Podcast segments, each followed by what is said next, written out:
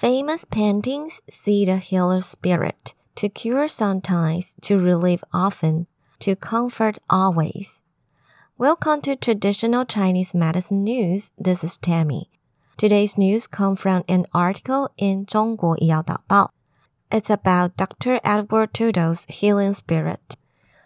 Before reading the article, let me share a brief introduction of Dr. Trudeau. Dr. Trudeau created the first dedicated TB nursing home was the first person in the United States to isolate the TB bacillus and founded a TB university. Although he eventually died of tuberculosis, he lived much longer than most people who had the disease at that time. What made him famous is not just the academic achievements, but the spirit of his lifelong medical career. Now, let's take a look at an article in 中国医药导报。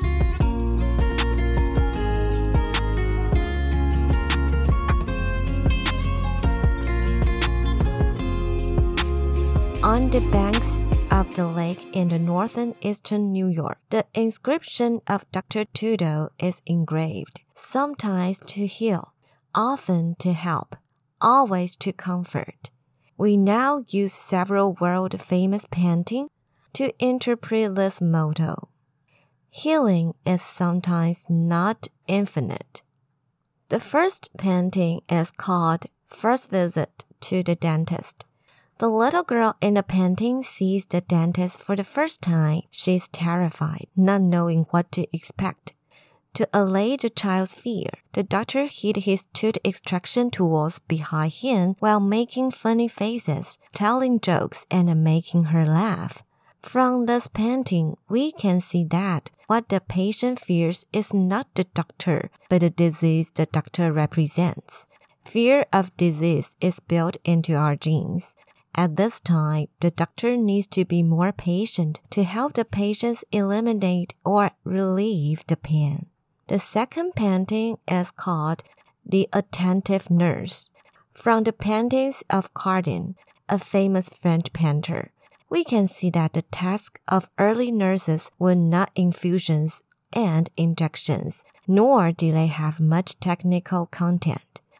What they did was to peel an egg for a patient, prepare some milk, and cut a bit of bread for them. This kind of help for the patient may be very simple, but it is most intimate. The third painting is called The Patient and the Doctor.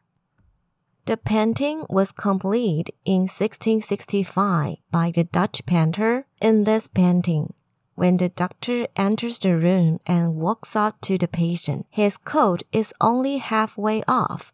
Before he had time to take off his coat completely, he quickly took the patient's hand and the patient was greatly comforted and a smile appeared on his face. In front of this painting, every viewer can feel the silent warmth between the doctor and the patient. The next painting is called The Doctor, created by painter Look in 1891. At that time, his son was seriously ill, and the famous doctor, Murray, was invited for treatment. The doctor treated him for many days. What moved the painter was that the doctor had been paying attention to the child and stayed up all night, even though the child's mother couldn't stand the sadness and the fatigue and fell asleep on the table. In this painting, you can see the painter's expression of details. The doctor stared at the patient with unblinking eyes, and his eyebrows and eyes were full of worry. This kind of subtle observation and care for patients is the best comfort to patients and their families. The next painting is called Napoleon's Visit to Jaffa Plague Hospital. In Antony's painting, Napoleon is touching a patient with the plague the most terrifying infectious disease in Europe at that time. In sharp contrast, a soldier next to him was covering his mouth and nose with a handkerchief. Likewise, in the Middle Ages, monks and monks as healers cared for plague patients without hesitation even though they know that the exposure to plague patients could kill themselves. It's not indifference to scientific protocol or medical efficiency, but an instinctive response to the needs of others out of caring of others. The same is true for today's doctor. They cannot show the slightest disgust. This is the most basic comfort for the patients. 6. The Death of Rico. This painting was painted in 1824 by Ary Scheffer shows that doctors are no longer the healers of disease and death, but as a companion to accompany the patient through the final journey. Consolation at the end of life becomes the main topic of doctors. Comfort is a transmission of human nature, an emotional expression on the basis of equality, and comfort is also one of the responsibilities of medicine.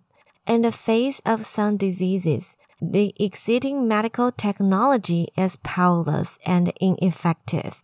At this time, in addition to healing and helping, the doctor should play a role of caring, respecting and comforting the patient. Appreciate famous medical paintings and comprehend the spirit of medicine. No matter what professional levels a doctor reaches, they should always be a doctor who has compassion, a sense of social responsibility, and can actively heal, actively help, and know how to comfort. That's all for today. Hope you enjoyed today's news.